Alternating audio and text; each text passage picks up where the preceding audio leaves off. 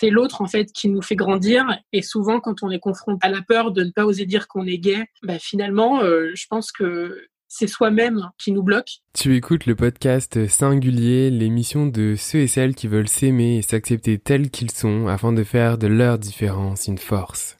Toutes les deux semaines, les mardis, viens découvrir des astuces de développement personnel ainsi que des interviews de ceux et celles qui expriment et vivent leur singularité à fond. Je suis passionné par le développement personnel, ma philosophie est que rien n'est impossible, notre seule limite c'est nous-mêmes, et je suis parfaitement imparfait. Je m'appelle Florian et je te propose ici de voir cette émission comme un laboratoire où nous allons expérimenter ensemble certaines choses, certains formats, ne cherche pas forcément de cohérence. Je te propose ici des épisodes au fur et à mesure de ma créativité alors je te propose d'écouter Singulier en faisant le focus sur tes valeurs de curiosité, de découverte et de bienveillance.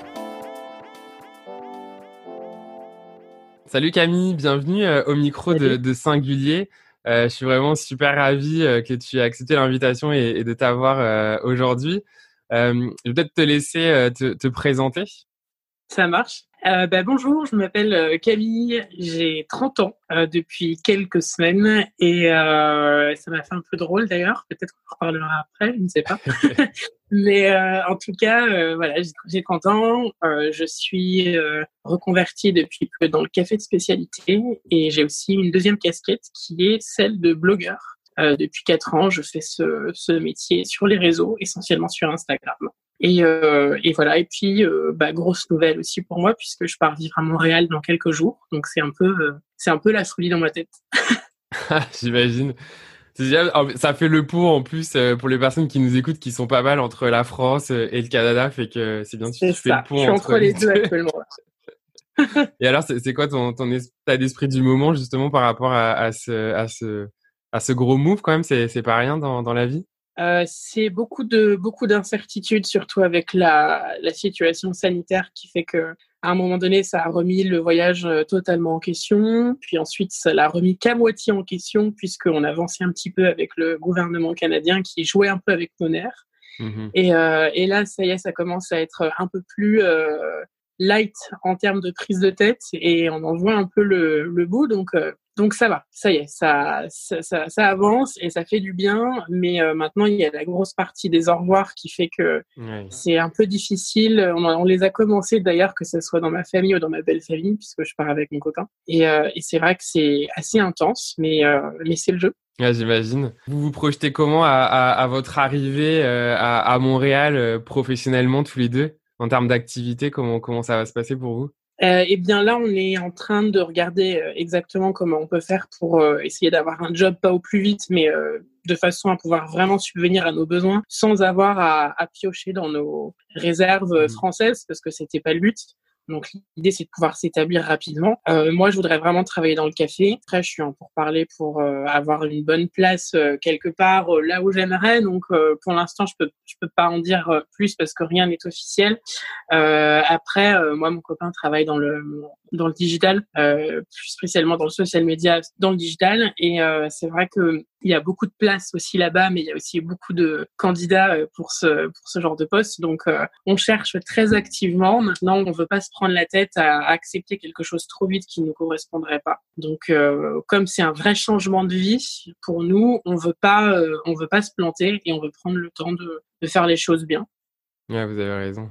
Puis tu parlais de, de, de, ta passion, de votre passion euh, au niveau du, du café. Ça, ça vous est venu comment? Est-ce que vous y travaillez depuis toujours dans, dans, dans ce domaine-là? Enfin, plus particulièrement toi, comment C'est quoi ton parcours là-dessus? Euh, ben, En fait, j'ai fait une reconversion euh, professionnelle l'année dernière parce qu'avant j'étais euh, responsable de magasin dans la chaussure. Donc j'ai fait ça pendant quelques années et c'est vrai que j'ai toujours eu cette passion du café euh, depuis euh, depuis petit finalement parce que j'adore cette ambiance coffee shop qu'on qu'on mm. voyait souvent dans les séries télé, euh, qu'on en avait une image un peu Starbucks des années 90 super cool. Et moi j'adorais ça et j'avais envie de voir ce que c'était aussi. Et puis je me suis rendu compte qu'il n'y avait pas que Starbucks, qu'il y avait des choses qui correspondaient un peu plus à ma façon de voir les, les choses, on va dire, en termes de consommation de café, tout ça, de produits de qualité. Et Et disons que j'ai j'ai profité de formations en fait qui m'ont été financées par Pôle Emploi en France pour pour pouvoir me reconvertir. Et, et suite à des à des organismes en fait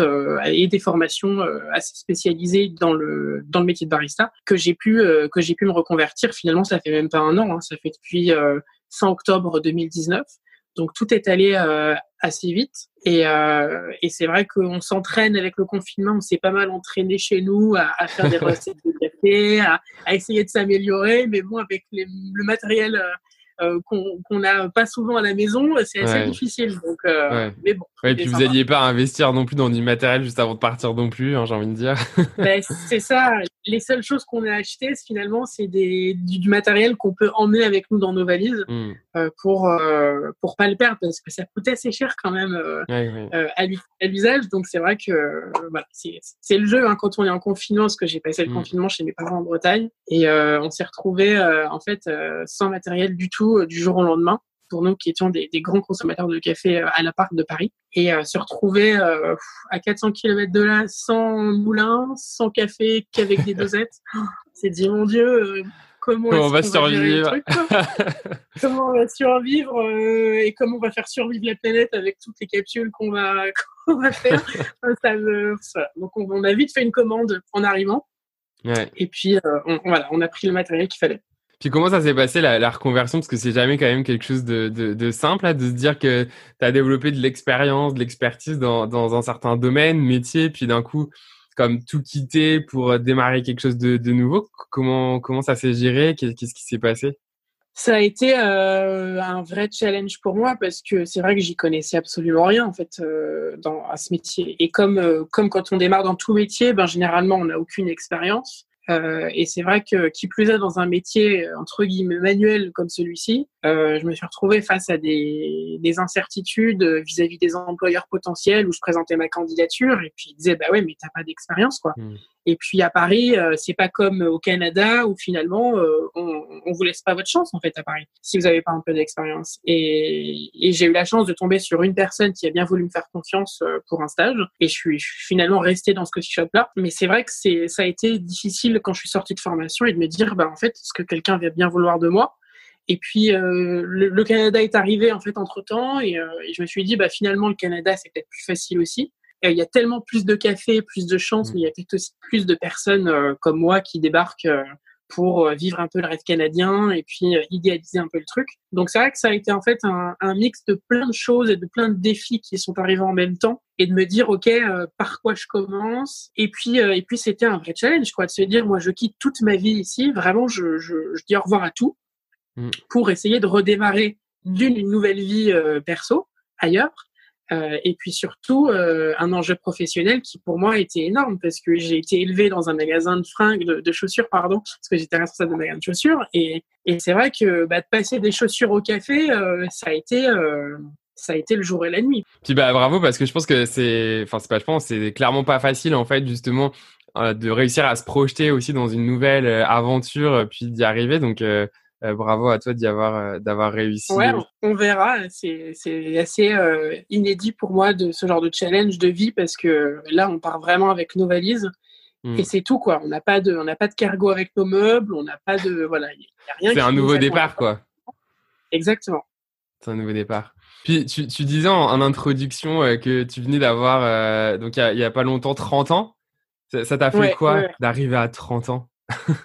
Euh, ça, ça, a été un peu, euh, un peu étrange parce que l'année d'avant, dans mes 29 ans, j'arrêtais pas d'y penser. Je me disais, mon Dieu, il faut que je marque le coup, euh, il faut que je fasse quelque chose qui me, qui marque une étape dans ma vie parce que c'est vrai que les dix dernières années ont été, ont été voilà assez tumultueuses dans ma vie privée et c'est vrai que j'avais envie de, de marquer le coup et d'être fier de moi aussi bien sur le plan perso que pro. Et c'est pour ça que cette reconversion est tombée à point nommé. Et euh, et puis finalement quand mes 30 ans sont arrivés euh, il y avait déjà beaucoup de choses qui s'étaient actées. Euh, j'avais fait pas mal de chemin. Le Canada été quasi acté dans le sens où on est on est prêt à partir. J'ai fait ma reconversion et je me retrouve en fait euh, à un mois après mon anniversaire à me dire bah, finalement, euh, je crois que j'ai, euh, je peux cocher plusieurs cases en fait que je m'étais mmh. fixé pour arriver à mes 30 ans et ça c'est plutôt cool. Maintenant il y a plein de choses encore à, à prouver et ça marque aussi une, nouvelle décennie. Mais, mais en tout cas, j'avais pas mal d'appréhension en fait, parce que je me suis dit, et on me l'a souvent dit, enfin, en fait, je me suis souvent euh, surpris à penser que euh, je j'étais pas vraiment fière de mon parcours jusque-là, j'avais peut-être pas fait les bons choix, euh, etc. Que j'étais souvent envieux des autres et que je voyais avancer. moi, j'avais des hmm. potes qui étaient et même j'ai des potes qui sont plus jeunes que moi, qui ont acheté un appartement, qui ont un enfant, tout ça. Et tu te dis mais ouais, mais moi en fait, qu'est-ce que j'ai fait quand à 30 ans? J'ai quoi j'ai hmm. quoi dans ma vie qui marque quelque chose bah rien et, et mon copain me dit mais là tu dis n'importe quoi euh, t'as changé de carrière tu vas t'établir dans un autre pays. C'est vrai qu'il faut prendre du recul, mais 30 ans, ça a été une grosse étape. Quoi.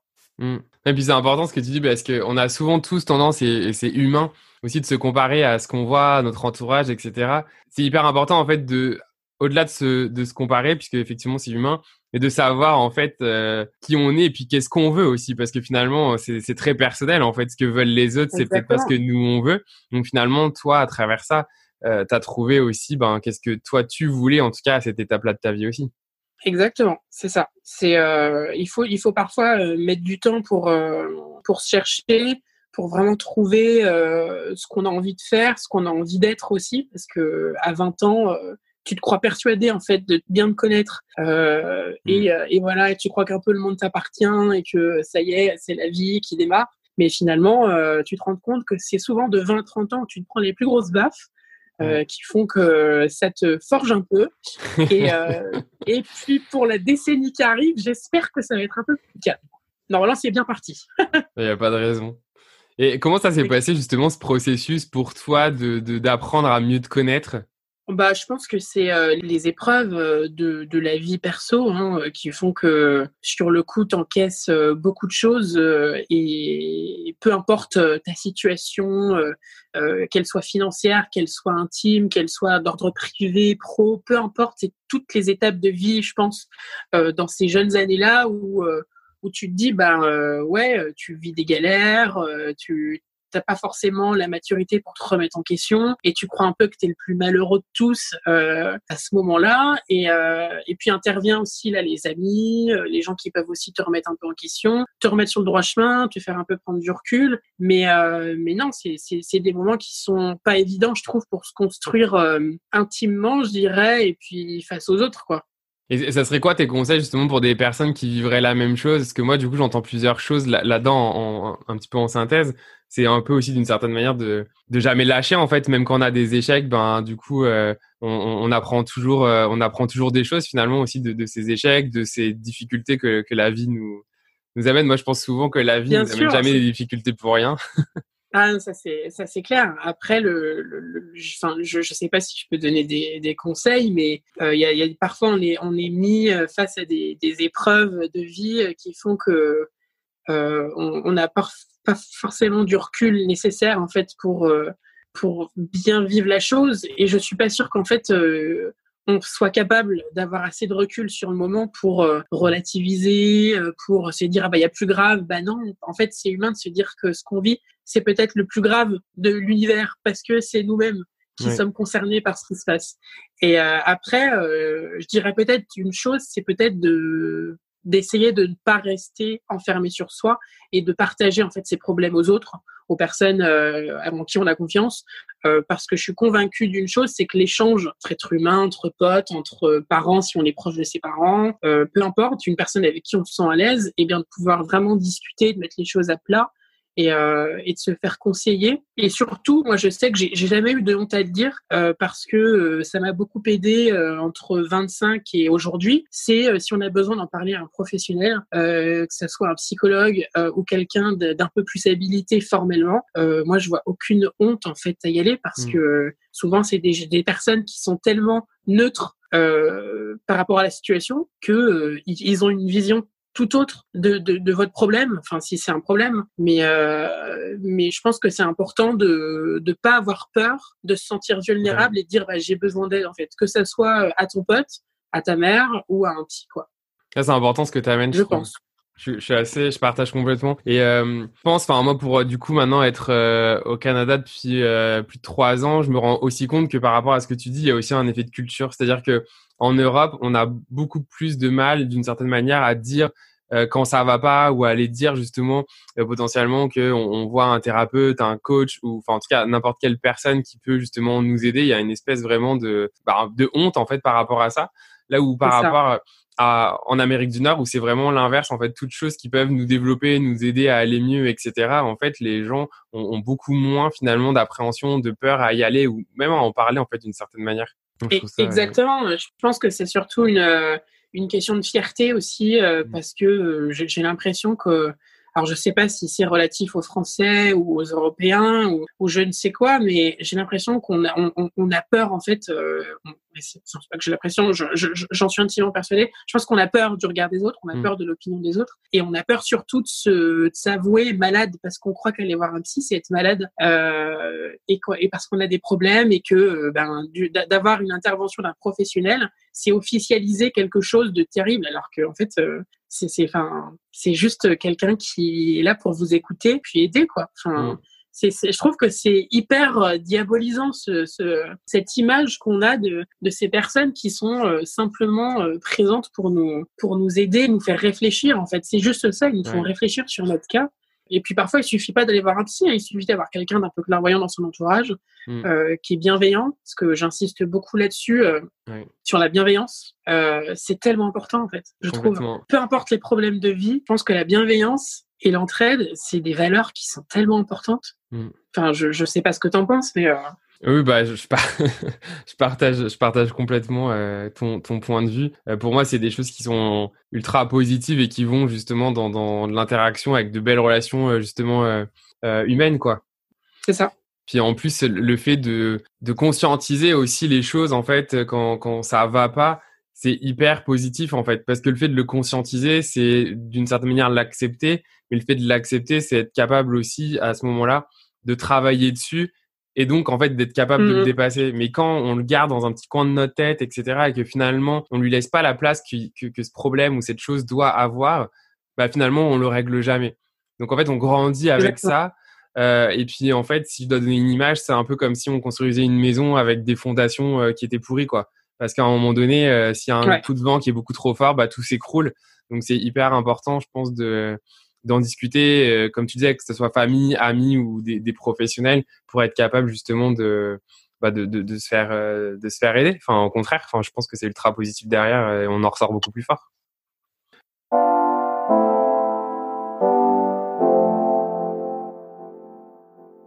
Est-ce que tu peux nous parler un petit peu, toi, de, euh, ton coming out? Comment, ça s'est passé de, de, ton côté? Est-ce que c'est quelque chose qui a été dur? Est-ce que, est-ce que tu peux nous en dire un petit peu plus? Mon coming out, euh, je, je l'ai fait il y a 10 ans, hein, 10 ou 11 ans à peu près, j'avais 19 ans. Et je, je, je, je, fais partie de ces gens qui euh, ont eu la chance d'avoir euh, un, un, super euh, retour d'expérience sur, euh, sur le coming out, dans le sens où j'ai jamais vécu ça comme une épreuve. Alors de le dire, oui, ça en était une parce que évidemment, je pense qu'on se met tous une, une, mmh. bonne petite pression quand il faut le dire. Mais les retombées ont été euh, ont été vraiment positives. Euh, j'ai eu la chance d'avoir une acceptation euh, euh totale et progressive hein, euh, sur, de, de, la part de mes parents euh, parce que je, je, me suis rendu compte qu'en fait c'est moi qui m'étais fait une montagne Hmm. de tout ça. Alors je dis pas que ça a été ultra facile non plus pour eux parce qu'ils sont tombés un peu dénus, mais euh, le, temps entre le temps où ils l'ont appris et le temps où ça a été vraiment euh, à, 2000% accepté, euh, je sais pas, peut-être euh, quelques semaines. Donc c'est le temps juste que ça digère quoi. Mais quand je dis quelques semaines, c'est peut-être trois quatre semaines quoi. Et, et c'est tout. Et puis et puis ça s'est très très bien passé. je l'ai d'abord dit à ma mère puis ensuite à mon père. Et parce qu'on on se sent souvent un peu plus. Enfin moi je, je ne vais pas dire une vérité, hein, mais euh, j'ai l'impression de me sentir plus à l'aise avec ma mère euh, qu'avec mon père pour parler de ce sujet-là. Et, euh, et puis voilà, ça s'est ça s'est très bien passé. Donc j'ai pas j'ai pas ressenti cet effet terrible de me ressentir rejeté ou incompris en mmh. fait suite à cette annonce. Ok. Puis comment ça s'est passé concrètement lorsque tu l'as dit par exemple à ta mère pour la première fois? Parce que moi, quand je me rappelle de mon expérience physiquement, là, c'était très, euh, c'était très dur en fait de, de le, de, de le sortir euh, en fait d'une certaine manière. Oui, oui, oui. Qu'est-ce que tu as ressenti toi à ce moment? Ouais, mais c'est ça. tu accouches d'une nouvelle, c'est vraiment physiquement, tu sens que voilà. Ben en fait, euh, j'avais tout organisé ça dans le sens où je m'étais préparée très très durement euh, face à mon miroir. J'avais répété, euh, j'étais euh, vraiment ultra préparée. S'il y avait une question qui arrivait, je savais comment y répondre. voilà, j'avais trouvé un lieu neutre. à l'époque, j'habitais donc j'étais en Bretagne. Mes parents habitent près de Saint-Malo, donc j'avais dit à ma mère, bah, on ira à Saint-Malo, j'ai envie d'aller me promener, et puis on va aller à une terrasse boire un café et tout. Et, et c'est à ce moment-là où de toute façon je m'étais dit voilà, c'est ce jour-là je le dirai, euh, je le dirai de telle manière, et euh, je, voilà. Et, tout s'est passé comme je l'avais prédit pour le, la délivrance du message, quoi, pour l'accouchement du truc. Euh, D'accord, tu t'étais comme vraiment fait une préparation mentale en fait. Ah ouais, ouais, je m'étais vraiment. Mais je, moi, je suis comme ça dans la vie de tous les jours, c'est-à-dire que je mentalement, je, je suis très cartésien. C'est A plus B, je dois dire ça, et ça, ça va arriver après ça. Et, et, et en fait, c'était comme du par cœur que je devais dire pour euh, pour me rassurer de, de voilà de, quelque chose, je ne sais pas trop quoi, mais en tout cas de me dire que mon message il est délivré de telle manière, peu importe comment ça va être pris, mais c'est moi qui ai décidé de le faire. Et euh, et c'est vrai que j'ai mis physiquement, euh, je pense, dix minutes à accoucher du truc parce que je me tordais sur ma chaise, j'avais un peu de, de sueur qui arrivait, je perlais sur le front, euh, j'étais pas bien, euh, je fumais à l'époque, donc je pense que j'ai dû euh, enfiler euh, je ne sais combien de clopes, c'était c'était n'importe quoi. Et puis je sais plus comment je, je me je, là dix ans après je sais plus trop comment j'ai amené la phrase mais c'est vrai que physiquement j'ai senti une boule monter monter monter. Et puis comme si je dégueulais mon message quoi. Et puis mmh et puis c'est parti d'un coup et ça a été euh, ça a pas été une délivrance sur le moment parce que j'ai vu le visage de ma mère euh, je pense tomber de quatre étages. Mmh. euh, elle n'a pas compris ce qui se passait. Je pense que j'ai dû être un peu violent. Et c'est moi parce que je m'étais mis une pression vis-à-vis de ça. Donc euh, mais après c'est inévitable hein. Euh, je veux dire celui qui, qui conseille mais vous mettez pas la pression peu importe la réaction il faut que ça soit choisi là en fait c'est faux c'est pas vrai c'est un truc énorme à dire donc, euh, on peut pas, euh, on peut pas rabaisser en fait la, gravité entre guillemets de la situation. C'est un truc qui est tellement énorme que euh, oui, on stresse. en fait, c'est intéressant ce que tu dis, mais en fait, c'est important. Je suis complètement d'accord.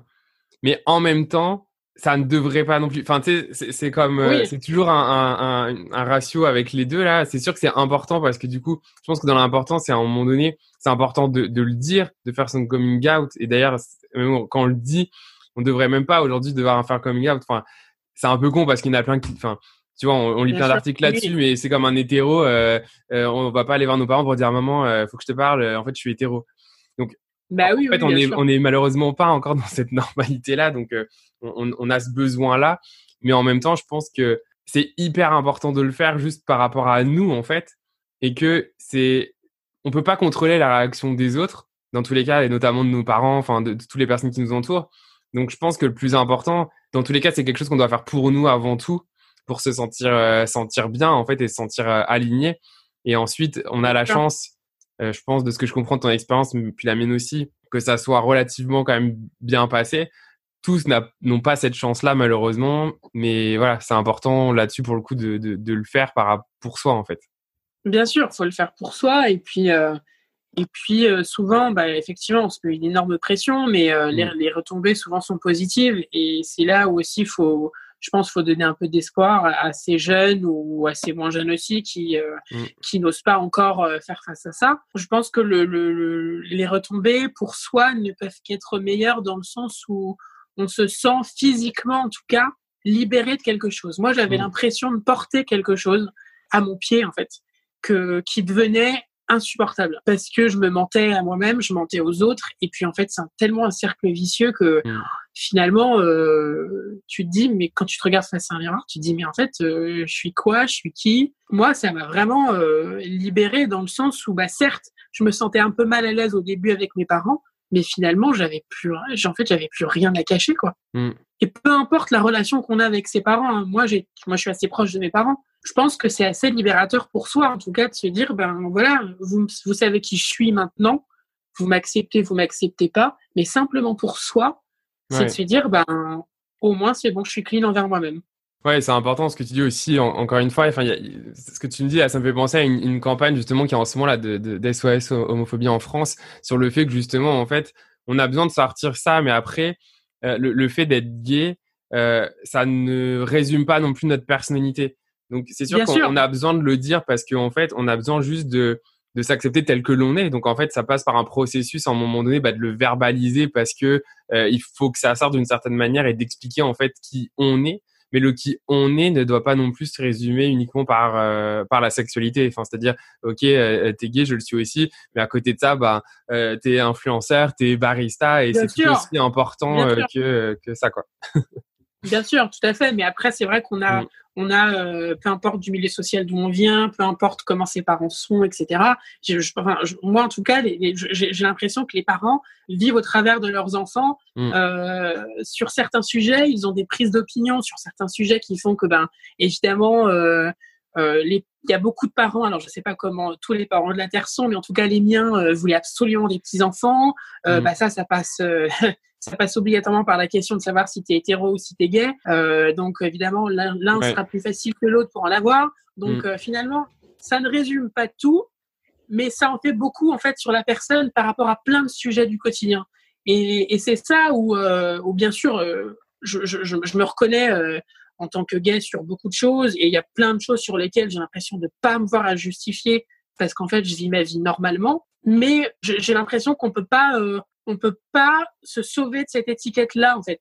Qu'on soit hétéro ou homo, et bien plus homo avec tout ce qui se passe, euh, c'est pas que c'est écrit sur notre front ou quoi que ce soit, mais j'ai le sentiment quand même que c'est identitaire et, et, on n'a pas le choix parce que on n'a pas fait le choix d'être gay parce que voilà c'est comme ça.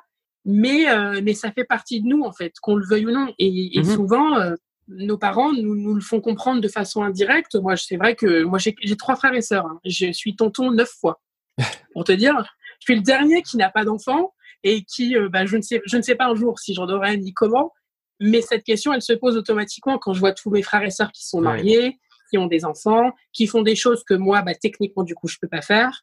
Et, voilà, donc c'est vrai que ça résume pas du tout une personne, mais c'est vrai que ça prend une, belle partie sur son identité et sur ce qu'elle représente. Non, mais c'est sûr, je, ne peux qu'être d'accord. Euh, après, du coup, là-dedans, il y a tellement de choses en fait qui se qui se confrontent par rapport à, à, ce thème-là de manière précise, mais aussi souvent aussi par le fait que les parents sont déçus avant tout parce qu'en fait, ils ont projeté des attentes en fait aussi euh, sur nous. Et à ce moment-là, en fait, c'est hyper important en fait nous de se dire personnellement que toutes les attentes qu'ils peuvent mettre sur nos épaules en fait, nous, on reste quand même des êtres euh, individuels avec nos propres envies. Et au même titre que si on était hétérosexuel, enfin, je veux dire, on avait toujours ce choix aussi de se dire, bah, je pourrais très bien ne pas vouloir d'enfant. Et donc, au-delà de ça, c'est aussi accepter, en fait, que les attentes qu'on peut avoir de nos parents ou plus généralement, en fait, de toutes les personnes qui nous entourent, enfin, ça leur appartient à eux. Et ce qui nous appartient à nous, à un moment donné, bah, c'est d'être qui on doit être, en fait. Oui, tout à fait. Après, euh, ça me fait penser, tu vois, au, fait que mon père, quand, euh, quand je lui ai annoncé, euh, on était tous les deux dans une voiture et ça fait vraiment un lien avec ce que tu viens de dire, dans le sens où mon père a vraiment très bien accepté mon homosexualité. on va dire même pas deux ou trois semaines après, tu vois, je ramenais mon premier copain à la maison et, et ça s'est très bien passé. Mais le jour où je lui ai dit, il a explosé en larmes dans la voiture et il m'a dit, mmh. Camille, c'est pas du tout ce qu'on avait prévu pour toi. Bah oui. Mais sauf que c'est pas nos parents qui prévoient les choses pour nous, en fait. Ben mais, mais ça, c'est pour tout le monde. Pour le coup, c'est pour tout le monde. C'est ça qui est drôle parce que, enfin, c'est drôle, en tout cas, je trouve. Parce que c'est qu'on soit homo, gay, enfin, bref, tout ce que tu veux ou n'importe quelle couleur. Nos parents, en fait, projettent toujours des choses sur nous. Bien sûr. nous-mêmes, si demain on devient euh, euh, euh, père, ça se trouve, on ferait la même chose. Mais en fait, on peut pas faire des enfants, genre, juste pour nous, en fait. Enfin, ça, tu vois, ah que nous, bah, après, on, on fait nos propres choix, quoi. Fait. Mais bon, anyway, je dis pas ça, ça on le, on le contrôle pas. Mais ce qu'on contrôle, c'est juste nous en fait de ne pas, parce que ça c'est aussi un, souvent un des éléments ensuite de, de s'en vouloir et, de regretter ou de ressentir plein d'émotions par rapport à ça. Et ça, juste, pour toutes les personnes qui nous écoutent, je pense c'est important d'accepter le fait que on, ça sert à rien de, enfin c'est pas que ça sert à rien, il faut les accepter bien évidemment si les émotions sont là. Mais ce que je veux dire par là, c'est que c'est pas notre faute, c'est pas votre faute. Ensuite, ça appartient à vos parents, aux, personnes qui vous entourent ensuite de l'accepter ou pas, parce que voilà. Il n'y a, personne qui pourra juger euh, une autre personne parce qu'elle a fait, euh, mm. voilà, elle, annonce qu'elle est gay ou quoi que ce soit, encore moins les parents. Après, comme tu le dis, je pense que c'est une réaction qui est naturelle mm. euh, et humaine de dire que c'est pas ce qu'on avait prévu pour toi. c'est vrai que eux aussi ont été élevés, je pense, d'une manière très précise, avec des codes sociaux très précis, euh, où euh, rien n'était aussi libéré qu'aujourd'hui et, et, aussi décrié dans un sens. Donc euh, c'est vrai que c'est pas comparable. Et mais d'ailleurs ma réaction, euh, je, je, crois avec euh, ma mémoire, était pas était, était nulle. Je dis oh mais qu'est-ce que t'as encore à dire ça? C'est complètement débile. et du coup on s'est un peu pris la tête sur le moment et ça a dérivé sur autre chose et mm mais effectivement, euh, je pense que c'est c'est pas comparable avec euh, la, société d'aujourd'hui ou ou nous-mêmes effectivement. Si un jour, euh, moi, je me dis que j'ai un enfant, ou même quand je vois, en fait, je vois ma sœur par exemple. Tu vois, c'est tout con, mais ma sœur qui est tellement ouverte d'esprit, qui a élevé ses enfants d'une manière ultra stricte, mais tellement libérée aussi. Je je je la vois pas du tout et pas du tout dire ça à ses enfants parce qu'ils sont tellement ouverts d'esprit et tellement euh, dans la mhm. communication et, et je me dis mais euh, c'est un peu un modèle quoi. Et je me dis bah ça c'est hyper 2020 tu vois c'est c'est trop cool d'avoir autant de rigueur mais autant d'ouverture d'esprit. Et ça je trouve ça génial. Mm. bah c'est sûr qu'il heureusement enfin comme tu le disais il y a aussi une évolution et, euh, et ça me fait revenir le mot que tu disais tantôt en fait c'est la bienveillance. Parce qu'en fait dans, dans tout ça on parle essentiellement de réaction humaine euh, nos parents, n'est pas dans leur tête non plus, au même titre qu'ils sont pas dans leur tête.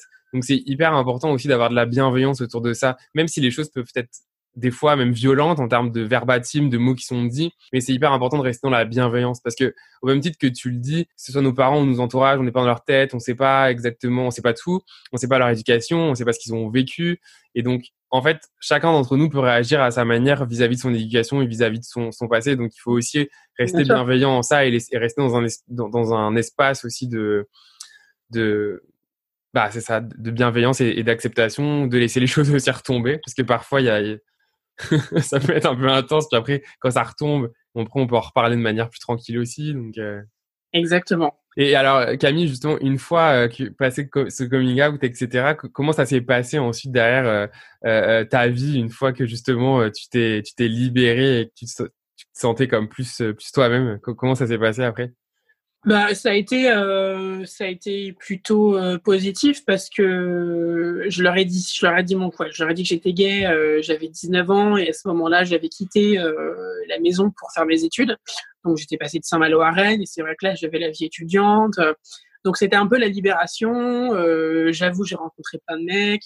Euh, voilà, je pense comme la plupart de, mm. de jeunes gays qui, qui, arrivent dans une ville euh, où euh, on se sent c'est la découverte et, et c'était la découverte c'est génial et, et, voilà donc j'ai eu quelques très bonnes années et, et je l'assume totalement. Après, c'est vrai que ben tu fais tes premières expériences, tu rencontres tes premiers copains avec qui ça dure, tout ça, et puis euh, et puis voilà. Après, tu les quittes parce que tu sens que ben finalement tu grandis quand même de 20 à 30 ans, et puis tu vois que tu as des choses qui te correspondent plus, des choses où tu dis bah ouais non en fait là ça va pas, je me je me reconnais pas dans cette relation. Euh, mais ça a été euh, ça a été globalement une période euh, vraiment euh, bénéfique pour euh, mon apprentissage intérieur, je dirais, pour hmm. me connaître un peu mieux. Ouais, et puis te construire au final euh, par rapport à tes différentes expériences, quoi. C'est ça. C'est vraiment, euh, vraiment ça que je retiens. J'ai pas eu beaucoup de copains avec qui vraiment ça. Enfin, si, j'en ai eu quelques-uns où ça a duré longtemps, mais j'en ai pas eu beaucoup. Euh, et c'est vrai que au travers de, de, ces différentes relations, euh, c'est graduel quoi. Tu te dis bah oui bah ça j'ai accepté ça pendant tant de temps, bah avec le prochain je pense que ça marchera pas parce que je sais que hmm. ça je vais pas l'accepter, tout ça et voilà c'est. On en vient aujourd'hui où là je suis pleinement heureux et j'ai euh, en tout cas euh, tout ce que je voulais euh, aujourd'hui. Donc je touche du bois, voilà. C'est donc au final, t'as jamais mis après, tu t'es pas mis d'un coup à te mettre des talons, des perruques et des robes, quoi. Ben non, j'ai pas, j'ai pas ressenti ce besoin parce que parce que le être gay, voilà, ce n'est pas ça. J'adore RuPaul's Drag Race, je suis fan de ça. Je trouve ça génial et je, je, je ne veux qu'une chose, c'est aller voir un spectacle de drag queen une fois dans ma vie parce que j'adore cet univers-là. Ah bah à Montréal, tu vas être servi aussi. Hein, voilà, je trouve ça génial. c'est plein de sens. Il y a plein de. Voilà, je trouve ça trop cool. Et mais j'ai jamais ressenti ce besoin de me féminiser sur quoi que ce soit. Alors, je pense que ceux qui écouteront euh, verront que, en tout cas, entendront que j'ai pas une voix hyper masculine, mais ça, euh, ça, voilà, ça a été un de mes grands complexes aussi où je me suis dit, bah tiens, qu'en plus quand on m'appelle au téléphone, c'est bonjour madame. Je dis, bah non, je suis désolée, c'est bonjour monsieur Jolie. Euh, bon voilà, c'est le jeu, mais bon, ça j'ai appris à l'assumer le temps. Ouais.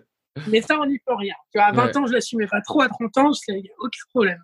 Mais euh, en plus, bon, anyway, euh, moi c'était aussi une blague hein, pour ceux qui nous écoutent et qui euh, ont envie de mettre des perruques et des robes, c'est pas correct. Moi-même, euh, des, fois, je, je, je, me, je me mets en drague aussi à, à, Montréal et, et, et j'aime ça. En fait, si j'ai apporté cette blague, c'est parce qu'en fait, c'est quelque chose de plus personnel que quand moi je l'ai dit à mes parents. mes parents, pour eux, les drags, c'est la marche des fiertés, quoi. C'est la gay pride, c'est tous les drag queens sur les chars avec les plumes, les paillettes, etc. Et, eux, dans leur tête, enfin, mes parents sont quand même beaucoup plus, plus âgés. Mon père a autour de 75 ans, euh, ma mère plus de 60 ans, euh, fait que eux, quand je leur ai dit, je pense que la première image qu'ils se sont dit, c'est ils ont dû m'imaginer moi, perruque, robe et paillettes et tout. Bref, chacun va avec sa génération. Moi, enfin vraiment, j'en rigole ben aujourd'hui parce que je trouve ça drôle, mais ça se trouve d'autres personnes l'ont aussi vécu, mais mais c'est ça. Puis, du coup, pour continuer par rapport à ça, au niveau plus de, de l'influence, etc., comment ça se passe? Comment tu as vécu le fait justement euh, d'être influenceur euh, euh, Guy, alors je, te suis aussi, c'est pas forcément quelque chose que tu enfin mets en avant non plus. Enfin, tu mets, tu mets pas en scène ta vie personnelle non plus. Enfin, comment comment ça se passe? Bah, c'est tout à fait ça. C'est, je, j'ai pas du tout envie de de prouver euh, quoi que ce soit par rapport à ma sexualité, par rapport à ma vie intime, euh, comme euh, comme beaucoup le font. Hein. C'est pas une critique, mais c'est juste une constatation. Hein. Il y a beaucoup mm. d'influenceurs qui qui étalent leur vie sur plein de plein de sujets, et moi c'est quelque chose en fait que je j'arrive pas en fait à, à, concevoir parce que c'est là où la limite en fait est très fine entre ce qu'on peut montrer et, et, ce qu'on ce qu'on peut pas montrer. et et moi, j'ai jamais ressenti ce besoin en fait de d'aller montrer euh, mon bol de céréales le matin, euh, d'aller euh, d'aller filmer tout et n'importe quoi dans ma journée simplement pour créer de l'engagement. c'est quelque chose où je suis assez mal à l'aise en fait. j'ai envie de contrôler mon image par rapport à, ces réseaux sociaux et, et, et, grand bien en face. Heureusement, il je, y a plein de choses que je ne dis pas, il y a plein de choses que je montre pas, il y a des prises de position que je ne prends pas parce que soit je suis mal renseigné sur le truc, soit parce que euh, j'estime que bah, directement ça me regarde pas. Et, voilà, donc euh, je, suis plutôt lambda, je dirais. Euh, c'est juste que j'ai le plaisir en fait de, faire de belles photos avec mon copain qui est photographe, donc c'est lui qui s'occupe de, mes photos sur sur Insta. Et, en fait, j'ai l'impression que ça s'arrête là. Je, je, je partage que des choses qui me plaisent, et c'est pour ça qu'il y a beaucoup de collaborations pour être très franc euh, avec toi, avec les personnes qui, qui écouteront, que euh, j'ai refusé en fait parce que je me dis mais en fait est-ce que je peux me regarder dans le miroir en, en mettant en avant une cigarette électronique? Enfin, je ne critique pas du tout ce qu'ils font parce que chacun fait ce qu'il veut avec son profil, hmm. mais moi je peux pas. Mais moi, ce que j'entends à ce que tu me dis, excuse-moi, je te coupe, mais c'est juste parce que je trouve ça important. Finalement, tu fais beaucoup référence finalement à tes valeurs en tant que personne euh, en tant qu'influenceur, mais bon, influenceur, ça, ça c'est qu'une partie de, enfin, c'est une partie de toi, hein, d'une certaine manière. Est-ce que c'est juste quand je dis ça, justement, enfin voilà, à un moment donné, quand, quand tu choisis aussi tes collaborations, c'est, tu, tu, tu te bases vraiment par rapport à tes valeurs, toi aussi, en tant que personne? Bah, bien sûr, euh, je ne vais pas le cacher. Hein, euh, moi, j'ai toujours été très transparent sur ce sujet. Euh, on m'a proposé de me payer euh, je ne sais combien pour telle ou telle collaboration, mais quand je voyais le produit, je me dis mais en fait, mais je, je, je, je, je peux pas. Enfin, si je peux me permettre aussi de refuser, c'est parce que ben je peux encore manger tous les jours à ma faim et que euh, et que si je réfléchis comme ça, ben en fait je vais dire non à cette collaboration et que je mm. peux pas en fait.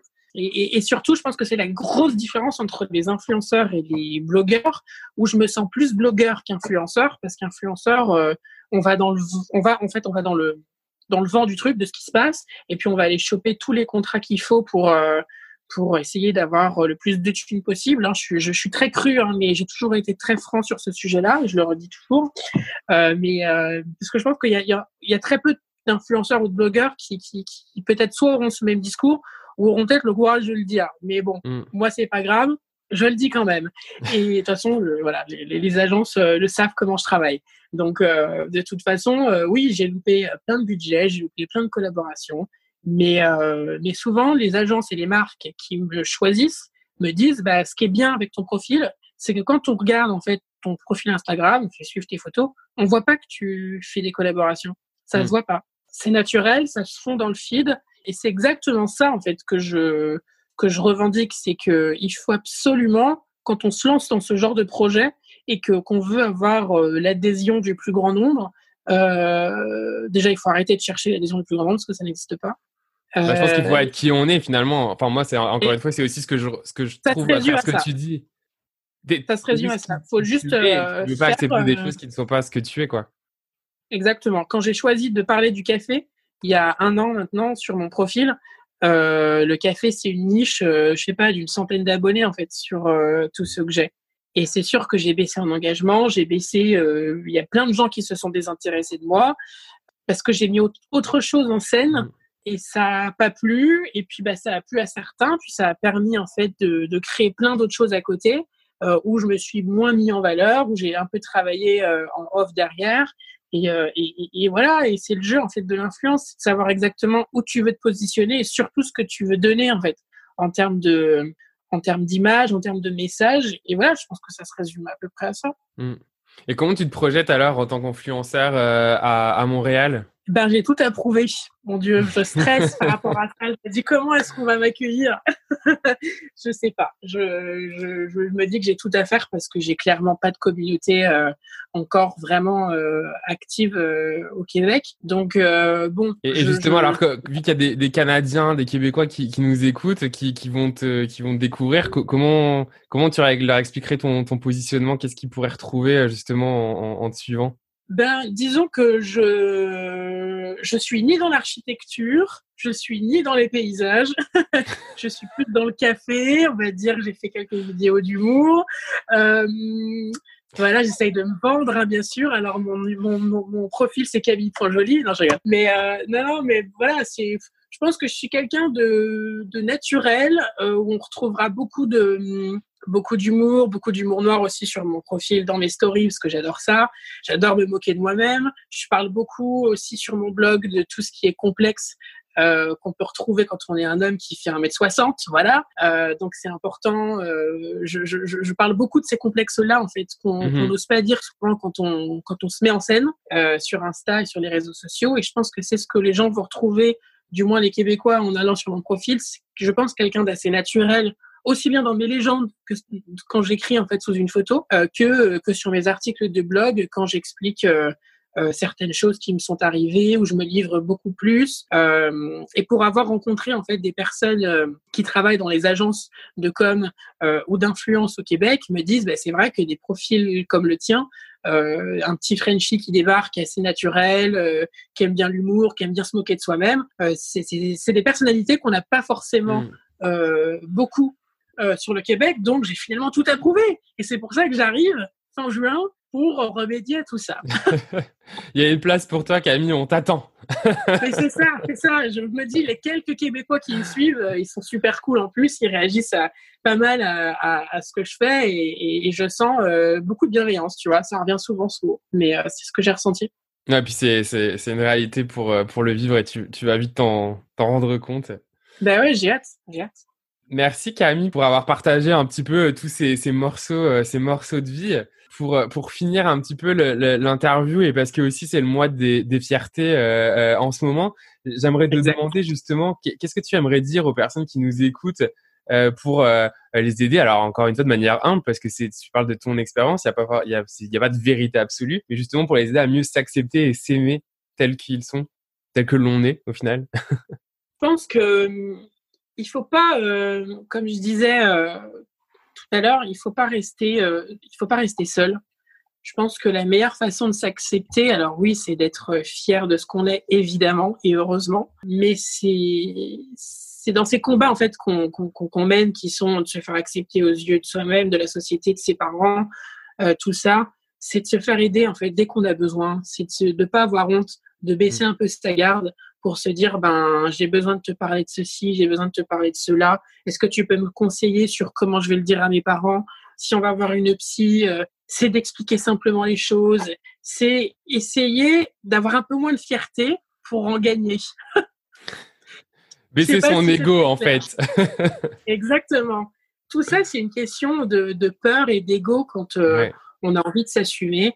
Et, c'est tellement énorme pour soi, en fait, de se sentir mieux que, en fait, ça me fait beaucoup penser parce que je suis très sensible à ça, à tout ce qui est un peu philo. Euh, et mon, prof de philo à l'époque me disait souvent que sans les autres, en fait, on n'est absolument rien. Et, en fait, euh, ben, 10 ans après, 12 ans après mon bac, franchement, il m'a vachement aidé ce monsieur parce que je me rends compte que sans les autres, on peut rien faire.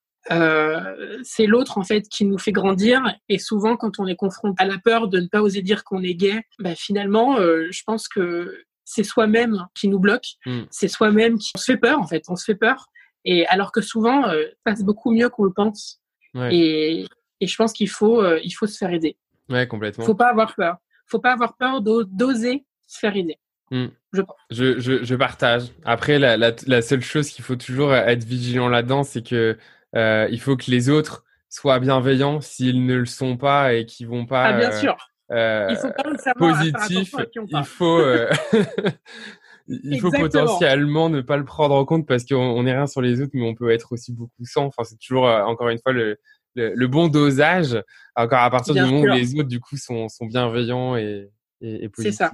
Merci Camille d'avoir euh, bah, d'avoir partagé tout ça. C'était vraiment vraiment cool. Écoute, au, plaisir peut-être de se recroiser euh, euh, à Montréal prochainement. Puis peut-être des aventures dans quelques mois de comment comment se passe ta vie à Montréal. Ben oui, oui, oui, oui, il va, il va se passer plein de choses, c'est sûr. J'ai trop hâte, j'ai trop hâte d'arriver en tout cas. Merci. Tu retrouveras l'ensemble des ressources et plus d'informations sur Camille dans les liens pratiques de l'épisode sur singulier.québec. N'hésite pas également à noter et évaluer le podcast sur Apple Podcast. C'est important afin qu'il puisse remonter, être visible et ainsi aider à ce que d'autres personnes puissent également le découvrir. Garde toujours à l'esprit que ta situation dépend de l'être que tu étais, mais que l'orientation que tu prends dépend entièrement de la personne que tu souhaites devenir à partir de maintenant. Rien n'est impossible, ta seule limite c'est toi-même. Merci pour ton écoute et rendez-vous dans deux semaines pour un nouvel épisode de Singulier. À la prochaine. Prends soin de toi et sois heureux.